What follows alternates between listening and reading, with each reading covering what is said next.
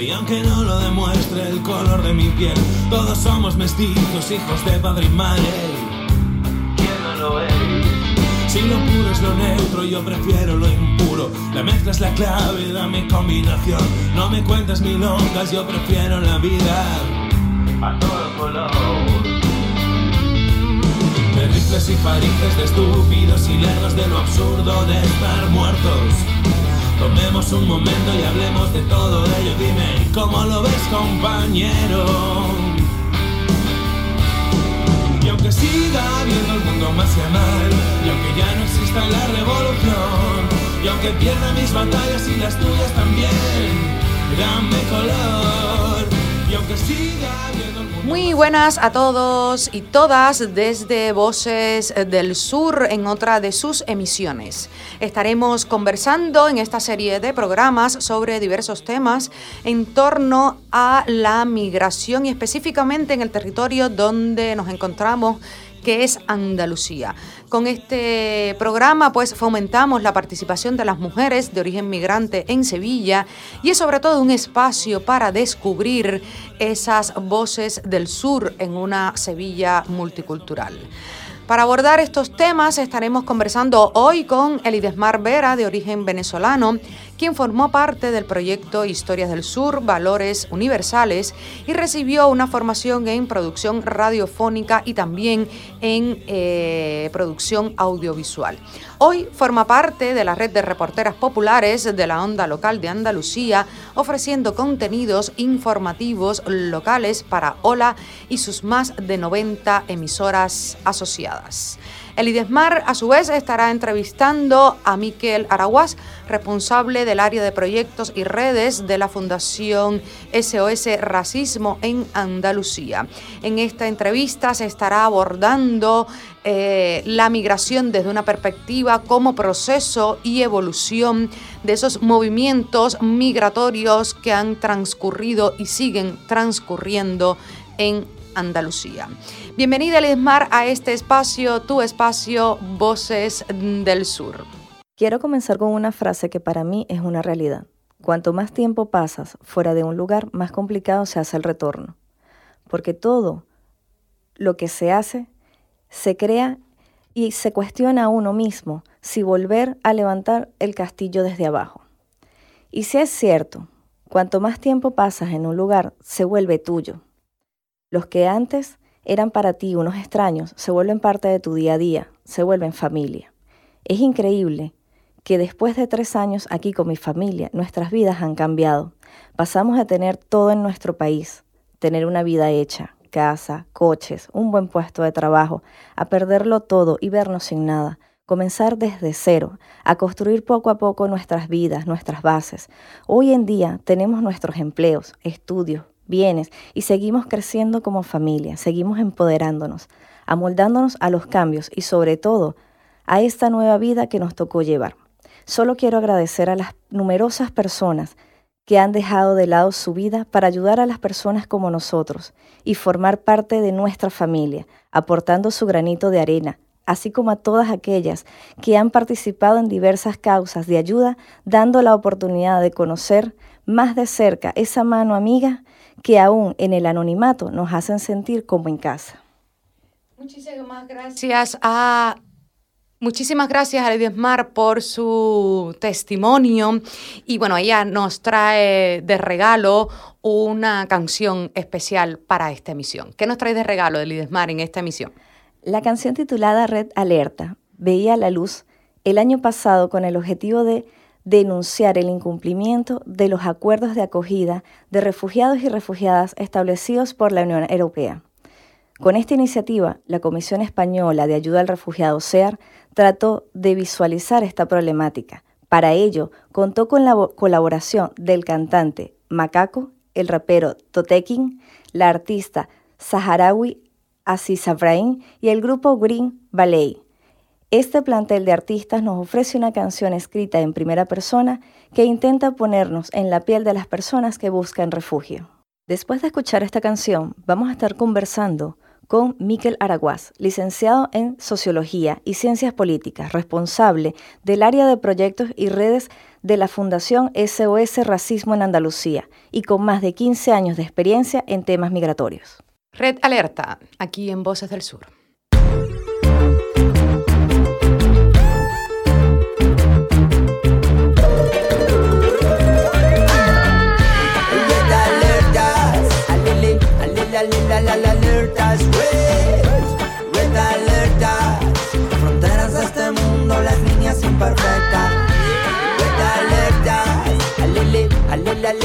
Alertas red, red alerta.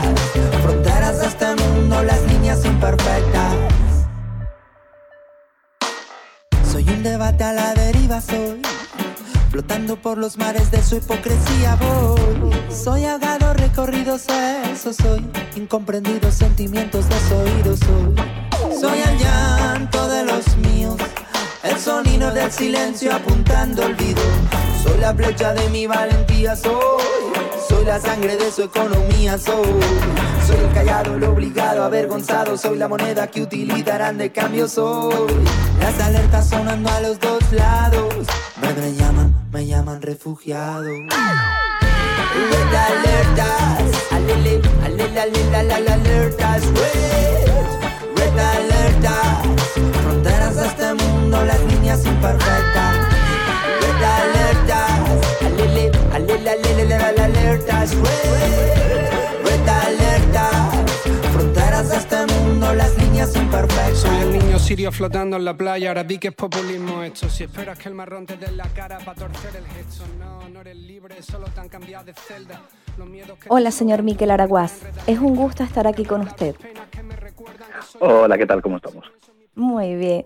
Señor Miquel, si bien es cierto que las cifras nos permiten constatar por sí mismas las causas de una migración andaluza en ascenso durante los últimos 20 años, desempleo, búsqueda de oportunidades, detrás de cada persona emigrada hay motivaciones más concretas, así como una historia de vida, un pellizco al partir y quizás un anhelo por un pronto regreso.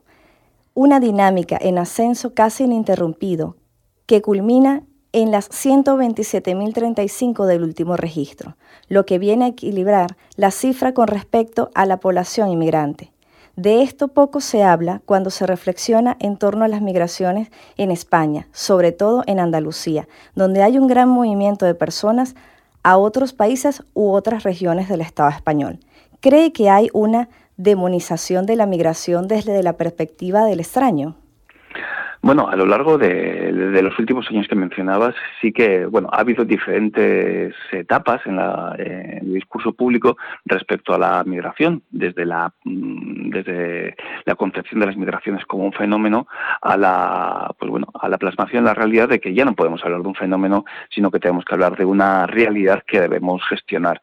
Y al hilo también de la situación social y económica, pues ha habido épocas en las cuales, como te decía antes, hemos pasado de la expectación del fenómeno a una demonización. Y muy relacionado también esta demonización con la situación social, económica y política de los últimos ocho, ocho nueve años que sí que al hilo de la crisis económica pues se ha buscado eh, culpables y muchas veces como sucede en estos casos los, eh, la búsqueda de culpables públicos para esa lapidación en la plaza eh, pues siempre acaba llevando a este llevando a los colectivos más desfavorecidos a estar en el ojo del, del huracán ¿Y por qué? Esa es quizá la, pregunta. Pues bueno, yo creo también que la, la, experiencia nos está diciendo que precisamente las personas más indefensas y diferentes son las que más fácilmente se señalan como culpables de algo que realmente no tienen ningún tipo de responsabilidad. Perfecto. En cuanto a procesos y evolución, de las migraciones, estamos asistiendo desde las últimas dos décadas a la construcción de vallas, como por ejemplo en la frontera terrestre que hay entre África y Europa, ubicada en Ceuta y Melilla. Comenzó a construirse en 1998. Inicialmente era una sola valla. Más adelante eran dos vallas paralelas de 3 metros de altura. En el 2005 se elevaron hasta los 6 metros. En el 2006 se realizaron reparaciones. En el 2007 se añadió un sirga tridimensional de 3 metros de altura entre ambas. Y en el 2014 se añadieron mallas antitrepa. O sea, ha venido a reforzarse este sentido de impedir la llegada de inmigrantes. Si siempre ha habido movilidad humana, ¿a qué se debe hoy este reforzamiento? ¿A qué nos podría decir que anteriormente no existía y hoy en día es un logro? Bueno, eh, el concepto de valle es tan viejo como es tan viejo como el ser humano. De hecho, si miramos un poco la, historia y por poner algunos elementos simbólicos, la Gran Muralla China, uno de las, eh, uno de los motivos por el que se construyó fue para evitar la invasión de los mongoles al territorio chino. Y la historia también nos dice pues que todas las murallas que se han construido en un momento histórico se han derribado. Eh, volviendo a la actualidad, en los últimos 20 años, eh, la, construcción de vallas, estos elementos simbólicos que nos supuestamente nos defienden del otro, que tienen ese valor, ese valor también dentro de la dentro de su consciente colectivo, no es una cuestión que solamente se haya desarrollado en España, en Ceuta y Melilla. Si levantamos otra vez la mirada, estamos viendo que eh, en Estados Unidos la solución que se está dando es exactamente la misma, en la frontera húngara se está haciendo exactamente lo mismo, entre Israel y Palestina se construyen muros, en, en algunos países africanos también se construyen muros eh, porque nos dan la sensación siempre de, estar más protegidos. Aunque sabemos que la, práctica y las cifras nos dicen que, no, que no hay una relación causa-efecto entre una cuestión y otra. Lo que sí que nos dicen es que si tú construyes una valla, eh, para evitar como pasó en 2003 o, en dos, eh, o 10 años después, en Ceuta y Melilla, la haces más grande, lo que estás provocando es que las personas dejen de tratar de entrar por ahí y se vayan por otro, por otro lado. Esto es un poco como los globos si un globo tiene un pequeño pinchazo y tú pulsas con un dedo, esa presión se traslada a otro punto de, a otro punto del mismo globo. Lo mismo está sucediendo con las políticas migratorias. Construimos grandes parafernalias, grandes mecanismos de defensa, pero sabemos que al final las personas van a tratar de seguir eh, moviéndose alrededor, de, alrededor del mundo. Andalucía es una puerta de los inmigrantes en Europa, tránsito o residencia. En medio de estas crisis migratorias, ¿Qué, refleja cifras antes no vistas? ¿Qué papel juega España como país de tránsito en Europa? ¿A usted? Bueno, eh, España ha, sido, como pasaba mismo con Marruecos, eh, ha sido las dos cuestiones. Ha sido un, destino de un, destino y ha sido un tránsito. Eh, inicialmente Andalucía, Andalucía y el Estado español se concebían solamente como una etapa en un viaje más grande hacia otros países de Europa pero también a medida que se fue desarrollando la economía andaluza y había pues espacios para conseguir trabajo, eh, Andalucía se convirtió también en un destino en sí mismo. Y de hecho, como tú mencionabas también al, al inicio de la, de la conversación, eh, podemos ver que hay personas que ya llevan viviendo viviendo en nuestro eh, eh, en, nuestro territorio no 20 años sino 30 y muchísimos más con hijos que son que son completamente andaluces. Ya no podemos hablar de, eso de destino tránsito. Al final los países los territorios se convierten en, las dos cosas. Porque una de las falacias también a la hora de hablar de migraciones es hablar precisamente de eso de destinos y tránsitos. Pues a medida que se ha ido complejizando también las migraciones, eh, ni una cosa ni la otra, porque las personas lo que tratan es de encontrarse también con sus redes. Entonces, sus redes ya pueden estar en cualquier parte de Europa. Ya no hablamos, no podemos hablar tampoco de una sociedad eh, que se divide entre personas migrantes y personas autóctonas. Ya es mucho más complejo. Hay personas autóctonas ya no únicamente son blancas, de, con grandes raíces. Hay otro, hay otro tipo de ciudadanía y tenemos que tenerlo también en cuenta. La voy a hablar un poco también de esta, de esta dualidad entre, entre destino o tránsito. Usted ha planteado en otras ocasiones que las migraciones actuales están basadas en políticas con securación, securización y no con políticas de cooperación. ¿Qué consecuencias trae este tratamiento? Bueno, pues eh, la, eh, las, las, políticas que se están llevando a, cabo en la Unión Europea eh, en los últimos 25 años, pues lo que estamos viendo es que realmente, más allá de la inversión brutal en una mayor tecnificación, en una mayor eh, construcción de elementos simbólicos de seguridad, estamos viendo que no lleva absolutamente a nada. Los flujos migratorios siguen siendo, mm, salvo los momentos puntuales, muy estables. Esto nos indica que tenemos que cambiar un poco el prisma. Y el prisma hay que cambiarlo en dos sentidos el primero eh, en, analizar cuáles son las cuáles son las, causas de las migraciones e incidir sobre ellas. ¿La cooperación es una solución? Pues parcial. Y, y, digo parcial porque estamos viendo también que todos los estudios dicen que a mayor desarrollo de los países, mayores movimientos migratorios. Pero bueno, tenemos que también que encontrar eh, de qué forma eh, esos movimientos migratorios nos benefician también a, las dos partes eh, en litigio, en este, en este caso, tanto al norte como, como al sur. Entonces también creo que a medida que existan más posibilidades, la capacidad también de negociación del sur respecto al norte sea muchísimo mayor y se equilibrará un poquito los, los, los poderes. No obstante, sí que hay una sí que hay una cuestión que tenemos que poner encima de la mesa y es el derecho a la movilidad porque ahora mismo tenemos eh, una parte de la población, la, del norte, una barra libre de, movilidad, nos podemos desplazar a cualquier parte del mundo prácticamente sin limitaciones, podemos trabajar prácticamente en cualquier parte del mundo también sin limitaciones, eh, podemos irnos de vacaciones eh, sin ningún tipo de, problema a cualquier parte del mundo. Y hay otro, hay otro grupo de personas mucho más numeroso que no tienen ningún tipo de derecho de movilidad. Esto también tenemos que ponerlo encima de la, de la mesa porque si no, al final lo que construimos es un mundo absolutamente desigual en el que una, una parte tiene todos los derechos simbólicos, como es el de la, la, movilidad, y otra parte, pues les condenamos a, no poder desplazarse. Y no hablamos únicamente de inmigraciones, hablamos de, de, cuestiones culturales, hablamos de, otro tipo de, de cuestiones que debemos también plantearlas y ponerlas encima de la mesa, porque es curioso que estos dos derechos a la movilidad, el de las migraciones y el del turismo, y un momento también que incluso chocan en los mismos discursos antimigratorios anti y de eh, turismofobia. Entonces, bueno, eh, tenemos que empezar también a, plantearnos los problemas desde un punto de vista mucho más global, mucho más integral y, dar una respuesta que, realmente no nos parcele y, nos, y, de hablar permanentemente de fenómenos, sino también tenemos que empezar a hablar de gestiones. ¿Cuáles son los problemas o limitantes con los cuales un inmigrante se consigue hoy en día a diferencia de dos décadas atrás? ¿Existe una evolución o un retraso? No hay ni, ni evolución ni, ni, revolución, simplemente hay un estancamiento, eh, hay un estancamiento en, las dificultades. Si, levantamos la, cabeza, pues el principal, el, principal hándicap que tienen todas las personas migrantes, y no solamente en el Estado español, en Andalucía, sino en todo el mundo, son las, las legislaciones las legislaciones en materia migratoria. Pero al final lo que te acaban son legislaciones que supuestamente, como pasaba, como pasaba cuando hablábamos de las valles, supuestamente eh, protegen a los nacionales de estas supuestas invasiones, pero en la práctica lo que estamos viendo es que condenan a muchísimas personas a, la vulnerabilidad y, lo que es más paradójico, también provocan que los beneficios que provocan las migraciones, la población autóctona, eh, no se beneficie de ellas. Entonces, esa quizás sea la, mayor dificultad que se enfrenta históricamente las personas migrantes.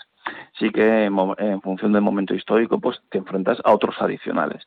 Y así que estábamos viendo, como tú misma decías y señalabas muy, muy, eh, muy oportunamente hace, hace un momentito, sí que sí que es importante señalar la creciente criminalización de las personas migrantes eh, no solamente en el espacio español sino en el plano en el plano mundial. Si levantamos la cabeza en América Latina eh, se empieza a señalar también a las personas migrantes en Estados Unidos en toda Europa en algunos países también africanos. Entonces bueno tenemos que empezar también a, señalar un poco eh, estos elementos que van más allá de la ley de extranjería porque luego, curiosamente, cuando trasladas esa, esa barrera grande, estamos viendo que en el día a día, en lo cotidiano, salvo alguna excepción, eh, la convivencia entre las personas, una vez que existe esa interacción, es bastante más positiva de lo que supuestamente dentro de los discursos parece.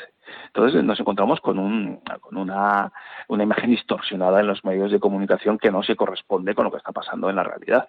Si realmente eh, esas, esas proyecciones que nos están dando desde las extremas derechas o desde algunos medios de comunicación sobre las personas migrantes, pues poco, poco, poco más o menos viviríamos una conflictividad social eh, inaguantable. La práctica es que si nos vamos a, prácticamente cualquier barrio de Andalucía, nos damos cuenta que las cosas van funcionando y que en el día a día no existe esa conflictividad que nos están vendiendo. Entonces nos tenemos que pensar también eh, por qué quién y para qué se, se, produce esa, esa visión distorsionada de las personas migrantes. Brevemente, desde tu trabajo, ¿hay una diferencia ¿Cómo se promueve la inserción laboral de las personas migrantes teniendo la crisis económica como un antes y un después? Bueno, pues es uno de los elementos eh, más complicados. Y, digo más complicados porque a medida también eh, no que no nos podemos permitir el lujo de hablar de, fenómenos sino de gestiones. Eh, ya no tenemos que empezar a hablar de los problemas de inserción sociolaboral de personas migrantes sino también de personas racializadas eh, porque ya muchas de estas personas ya no podemos meterlas en, esta, en, este cajón desastre que son las personas migrantes. Entonces eh, sí que estamos viendo que hay discriminación en el acceso no solamente al mercado laboral, sino también a otro tipo de, servicios. Hablamos, por ejemplo, de los problemas de acceso discriminatorios que son además ilegales, por ejemplo, a locales de ocio, por ejemplo, al alquiler de, de vivienda. La discriminación lo tenemos que plantear en un plano mucho más grande y recordando que en algunos casos no es que sea más o menos bonito, o sea no cuestión únicamente ética. Debemos recordar, debemos recordar que la discriminación es un delito.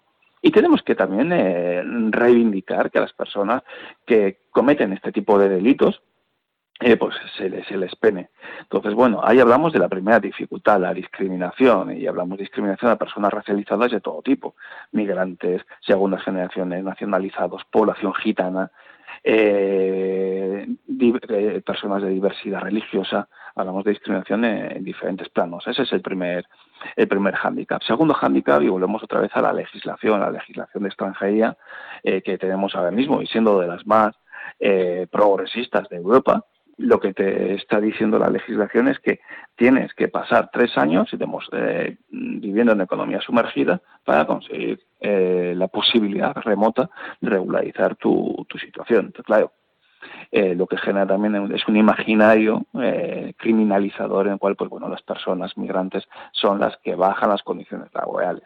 Volvemos un poco otra vez a este a estos estereotipos. Y, fundamentalmente yo creo que son los principales hándicaps a la hora de a la hora de, de, acceder al mercado laboral. Luego podemos encontrar otros mucho más sutiles pero yo creo que estos dos son los principales. La legislación que te limita y por otro lado la discriminación, que es un problema que está también una vez más en primera línea en todos los países del mundo. Muchísimas gracias, señor Miquel Araguaz. Muchísimas gracias, Miquel, por compartir con nosotros sus conocimientos, sus experiencias y, por supuesto, eh, sus reflexiones siempre con los derechos humanos como bandera. Muchísimas gracias a, vosotras y encantadísimo de haber pasado este ratito contigo. Muchas gracias. Hasta luego. Muchísimas gracias también a Laidesmar Vera por compartir con nosotros en esta otra emisión de Voces del Sur. Encantada, gracias a ti. Si quieres conocer sobre los movimientos migratorios, las políticas de la administración pública en Andalucía o por qué las mujeres migrantes sufren doble discriminación, escúchanos aquí en Voces del Sur. Te contaremos cuáles son los retos que tenemos como ciudadanos para una convivencia multicultural. Si lo puro es lo neutro, yo prefiero lo impuro. La mezcla es la clave, dame combinación. No me cuentas milongas, yo prefiero la vida a todo color. De rifles y parices, de estúpidos y lerdos de lo absurdo de estar muertos. Tomemos un momento y hablemos de todo ello. Dime, ¿cómo lo ves, compañero? Siga habiendo el mundo más y mal, y aunque ya no exista la revolución, y aunque pierda mis batallas y las tuyas también, dame color. Y aunque siga habiendo el mundo más y mal, y aunque ya no exista la revolución, y aunque pierda mis batallas y las tuyas también, dame color, dame color. Ningún padre debería ver morir a sus hijos y aunque los generales no opinen igual, solo tengo una bandera digna de sacrificio y es la sábana que cubre el cuerpo de mi mujer. No hay honor en una bala de ningún tipo y aunque los generales no opinen igual, no más lágrimas inútiles ni sangre por piel, no más lágrimas inútiles. Más engaños y mentiras, ya sé que no es nada nuevo desde que hay vida en el mundo. Voces del Sur un proyecto de MRTV la Onda Local de Andalucía con la colaboración del Ayuntamiento de Sevilla.